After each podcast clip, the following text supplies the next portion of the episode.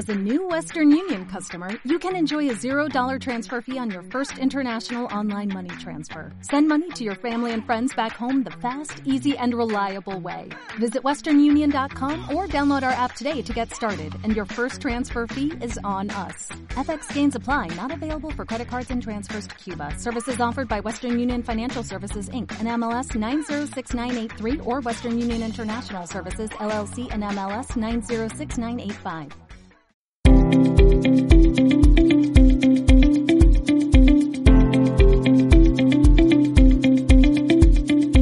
Tripulante 18, el programa de los deportes náuticos. Realización Pera Subirana, dirige y presenta Jaume Soler. Hola a todos y bienvenidos a un nuevo episodio de Tripulante 18, la radio de la náutica. Los primeros clasificados de la Mini Transat han llegado a Santa Cruz de la Palma. Han luchado contra los elementos, un fuerte temporal frente a las costas gallega y portuguesa, y ahora llegan con el volcán en plena erupción. De ello hablaremos con Víctor Montero, que está en La Palma, para que nos cuente cuál es la situación en la isla. También tendremos a un minista ilustre, Alex Pella, y a Francis Joyón, el hombre de los récords, patrón del IDEC Sport. ¡Comenzamos! Tripulante 18, la radio de la náutica.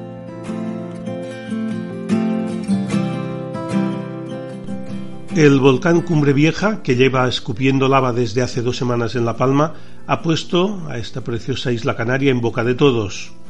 Como les decía un vecino al rey y al presidente del gobierno, que ahora no se olviden de nosotros.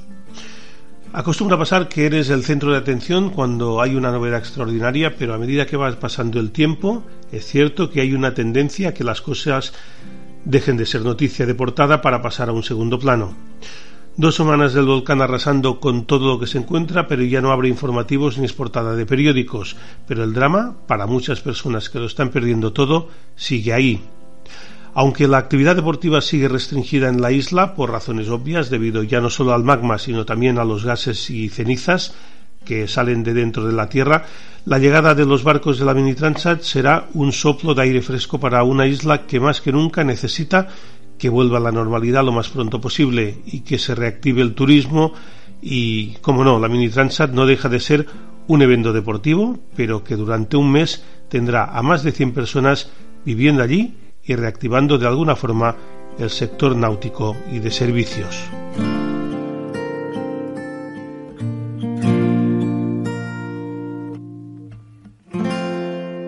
Hola, soy Jennifer Pareja, medallista olímpica en waterpolo en Londres y yo escucho a Jaume Azulé en Tripulante 18.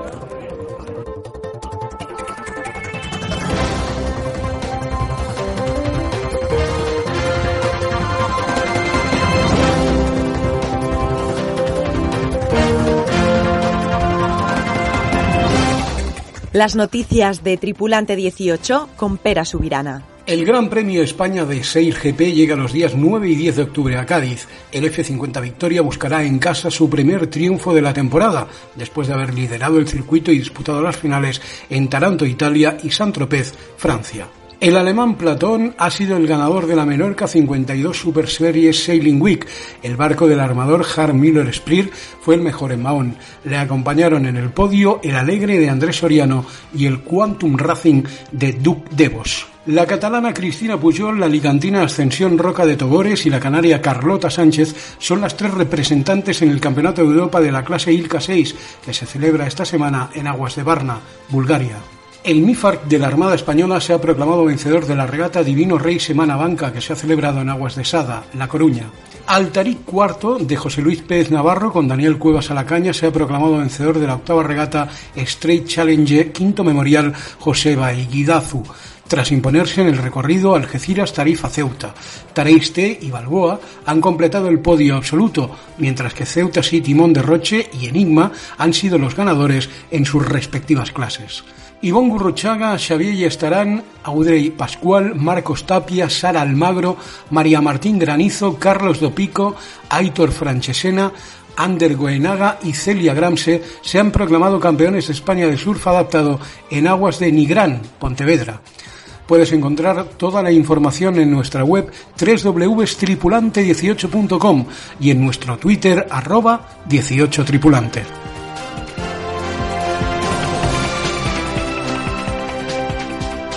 Tripulante 18, con Jaume Soler y Pera Subirana.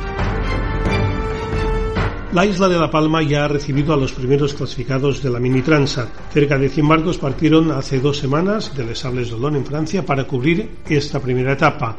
Pero poco antes de partir, pocos podían pensar que nos encontraríamos en esta situación, con un volcán en plena erupción, y para ello hemos querido trasladarnos hasta Santa Cruz para conocer desde el terreno cuál es la situación.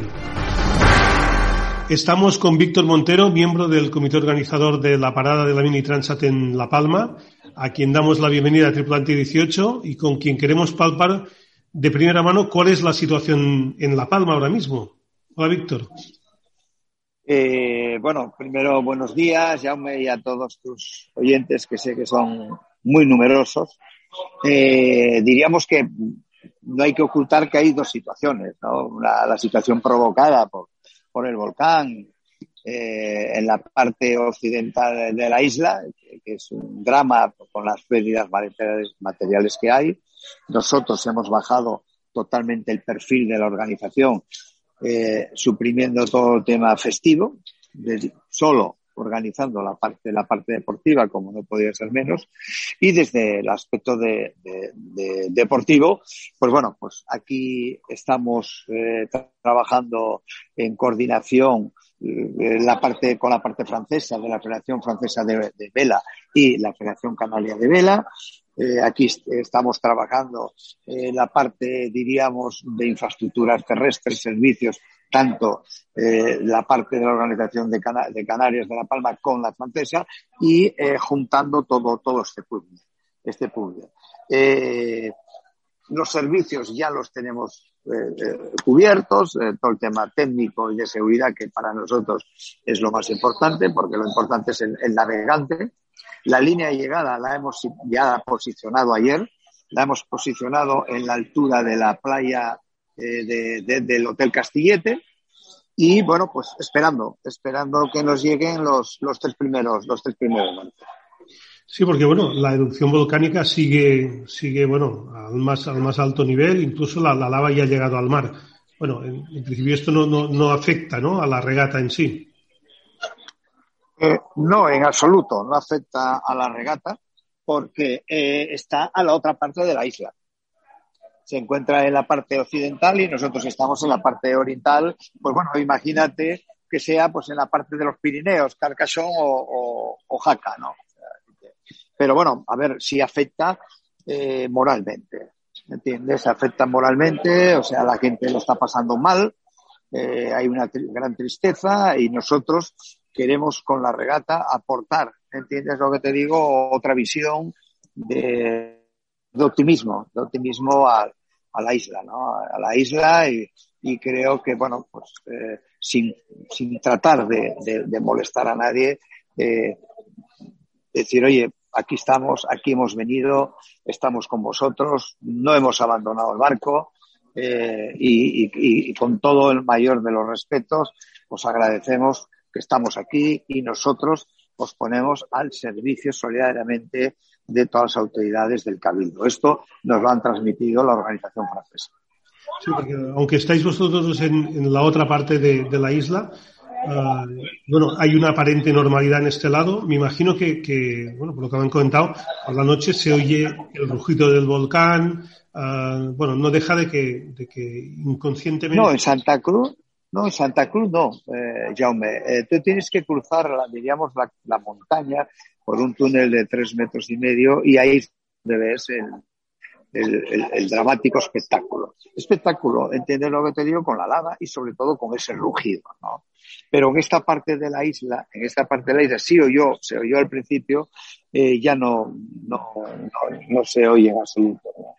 Eh, yo he ido dos noches a ver aquello, la, pero bueno, la verdad es que es un espectáculo, pero te entristece un poco eh, pero que, que, que, la fuerza que tiene la, Tierra, que la fuerza que tiene eh, que tiene este planeta es incontrolable. No hay medios, no hay medios inventados para, para frenar para frenar esto. Pero en la parte que nosotros estamos de Santa Cruz, sí le afectó cuando cambiaron los vientos, se metieron vientos de sur y entonces, bueno, pues eh, llenó la, la ciudad de ceniza de, lava. ¿no?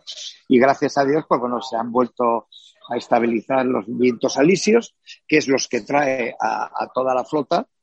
Y bueno, pues se puede decir que eh, técnicamente estamos tranquilos, pero moralmente estamos, estamos, estamos tocados.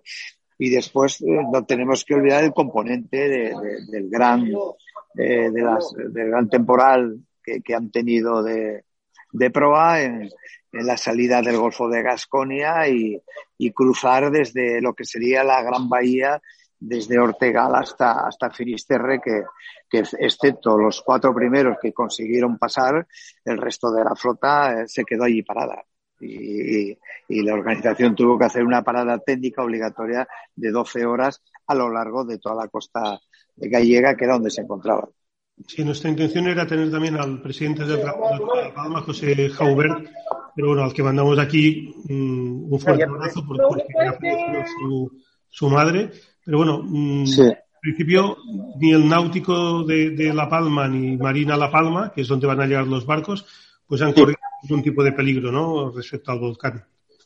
No, no, no, en absoluto, en absoluto. ¿eh? Eh, es más, también en un momento determinado eh, si la cosa se ponía grave, eh, desde la organización se puso una, una, puerta a la altura de las Islas Salvajes, a unas 90 millas al norte de, Canarias, obligatoria de paso, por si la situación empeoraba totalmente en Santa Cruz, habría, había que desviarlos y tener un plan B a otro puerto del archipiélago canario.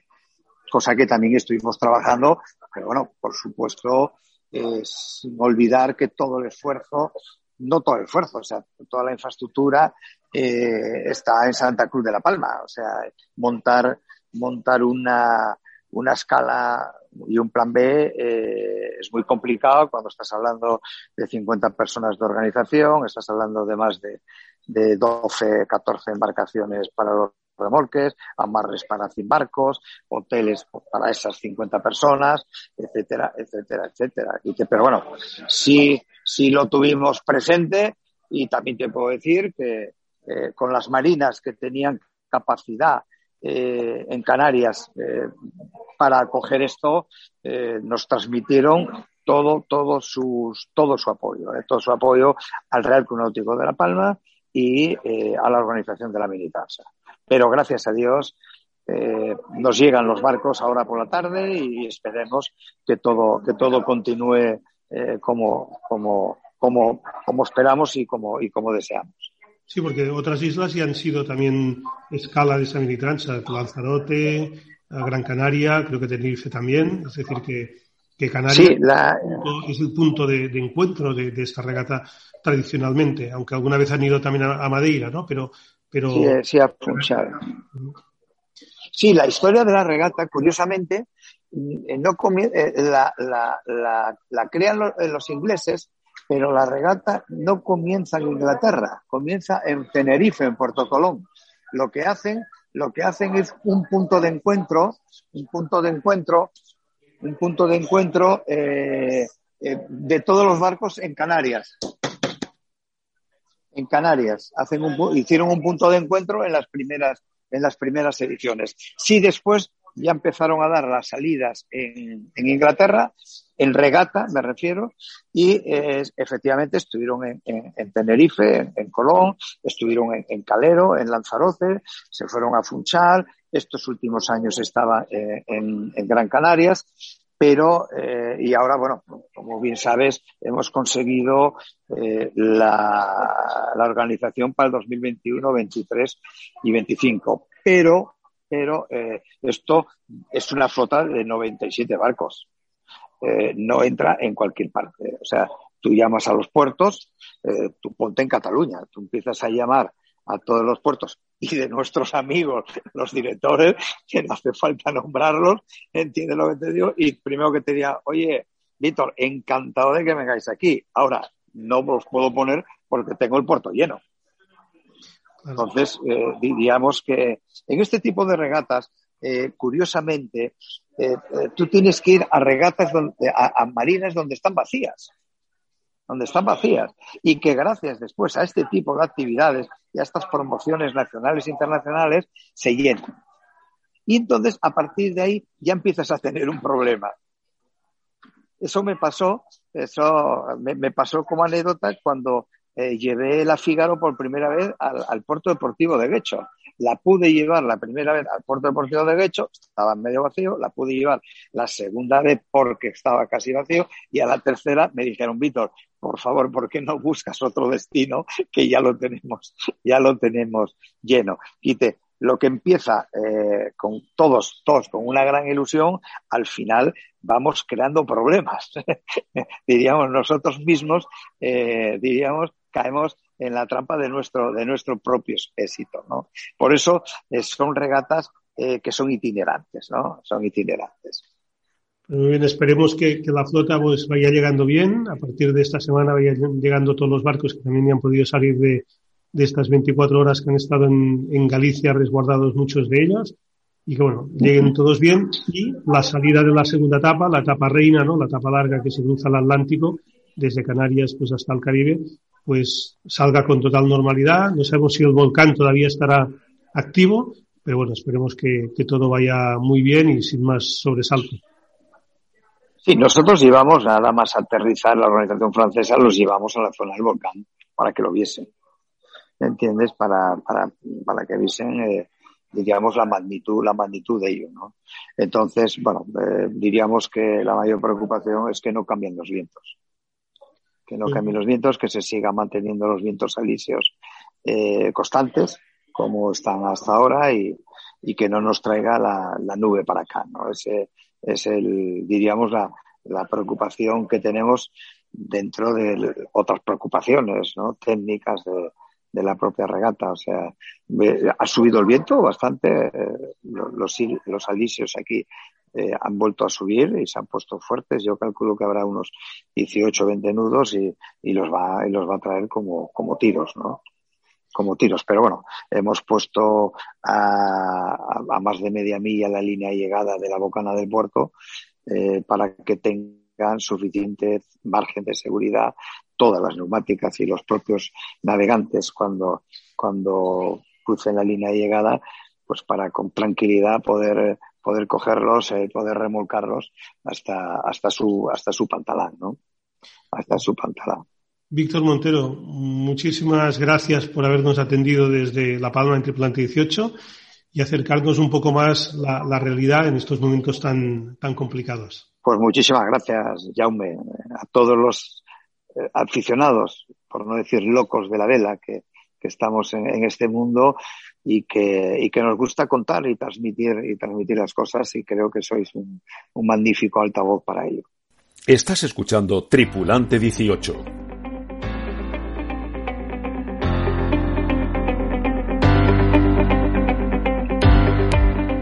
El reatista oceánico Alex Pella, el español con más mini transas y de las que guarda el mejor de los recuerdos, cuenta a los oyentes de Tripulante 18 cómo ve este año récord. La mini es fantástico, es una, categoría increíble porque, bueno, primero lo que tengo que decir de lo que yo he vivido, para mí ha sido el principio de todo lo que he venido después. O sea, yo sin la mini no hubiese hecho toda la carrera que he hecho. Eso le debo muchísimo. Yo personalmente me, me obsesioné, así de claro, solo pensaba en esto Creo que para llegar al nivel que yo estaba, con los medios que tenía, con el conocimiento que había en ese momento, de, de, de, estoy hablando de hace casi 20 años atrás, ahora pues sí, hay, hay, más conocimiento, hay ayudas para todo, para todo este grupo, bueno, tener más conocimiento, claro, cuando me hace 20 años no había todo esto, entonces tenías que echar más del 100% de todo, a todos los niveles, a nivel eh, riesgos financieros, riesgos físicos, todo, a nivel de entrenarte, eh, riesgos jurídicos, de, me he metido en todo tipo de líos, y de marrones, sí, claro, en la época del mini, que me han servido muchísimo de cara a luego lo que, y luego lo que digo, la mini es una escuela de, sobre todo, ya no del barco, lo del agua y todo, la regata en sí todo, pero sino de autogestión de lo que es un proyecto, eso está claro, es una escuela espectacular, a mí me da muchísimo. Entonces, Eh, no sabía ahora que habían tantos, luego otra cosa, de, eso he hablado de mí, en lo que es la regata, bueno, aparte de que tengo una, carrera de éxito en el Mini, ganado muchas regatas previas, pero sobre todo en lo que es la Transat, que es lo que yo me, focalizaba, pues tengo dos podiums, un tercero y un, segundo, un tercero en el año 2003 y un segundo en el año 2005, ganando la, sobre todo la que se llamaba bien la etapa larga entre Canarias y entonces íbamos a Brasil, con una victoria de etapa en el año 2005, bueno, no, no me llevé la regata de, muy poco, ¿no? Y, esto es lo, que es personal.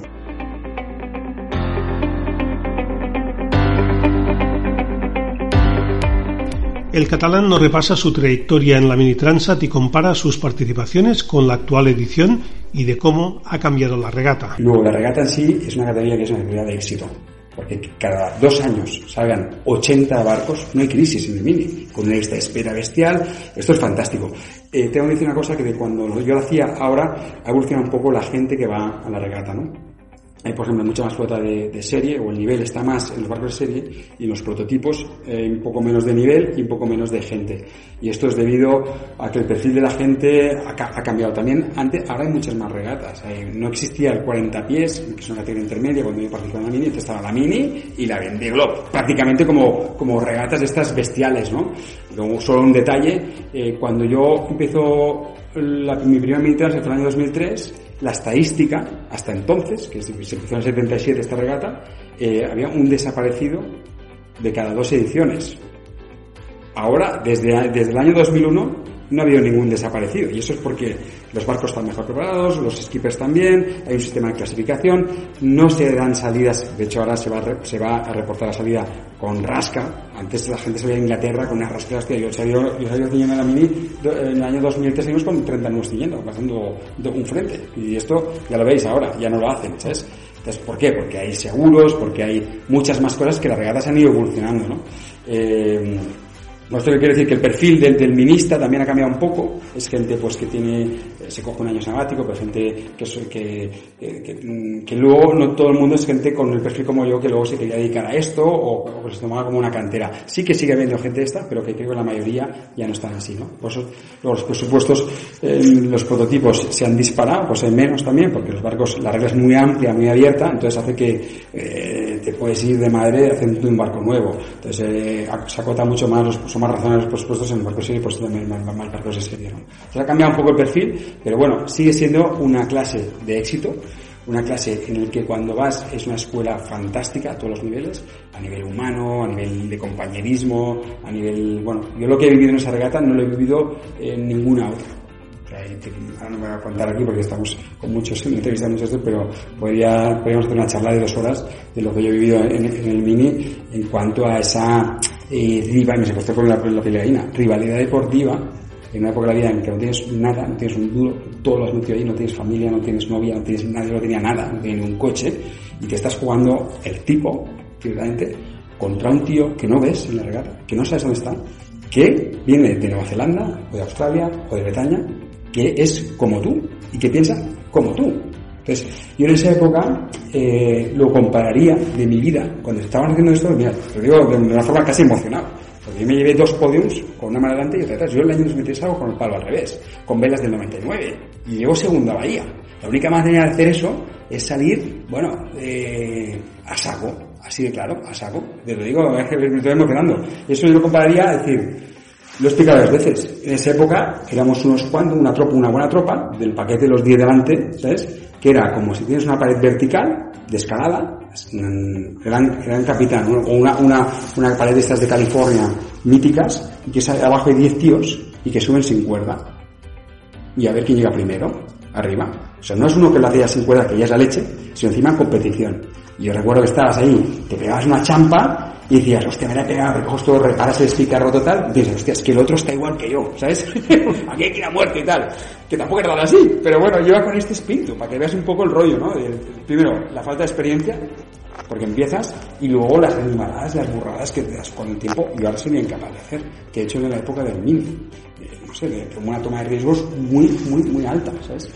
¿Por qué no? Porque tú te has metido mentalmente en, ese, en, esa cápsula y que vas, ¿qué, qué es eso? Entonces, eh, bueno, eh, digo, para mí una escuela increíble y a ellos, a los 10, que les deseo lo mejor y espero que todos consigan acabar la regata porque es muy importante acabar este tipo de regatas por la experiencia que te da, la experiencia de vida, la experiencia de todo. Y bueno, si aún saca un, un resultado que consigue igualar los míos, pues encantado de la vida, ¿sabes? O sea, no, no tengo ningún problema porque alguien, un, español gane una regata que yo, que yo no, que pude ganar que no gané, pero, pero al revés, me haría muchísima ilusión, no tengo ningún, ninguna envidia. Bueno, me da envidia por estar, sí, sí. pero no porque, porque, porque se puede en mi palmarés, no por encantado. Y la verdad es que conozco pocos de los españoles, no conozco muchos, sé que la mayoría vienen por, por la FNO, por Barcelona, por el centro un poco de, que ha movido Ana, o sea que le felicito a Ana por, por el trabajo que hecho estos últimos años, eh, de, juntar esa flota. Nosotros no teníamos esto cuando, cuando yo navegaba aquí, o sea que me parece una parte de, éxito. No sé si le, tienen reconocido y tal, pero yo por lo menos con la distancia se lo reconozco.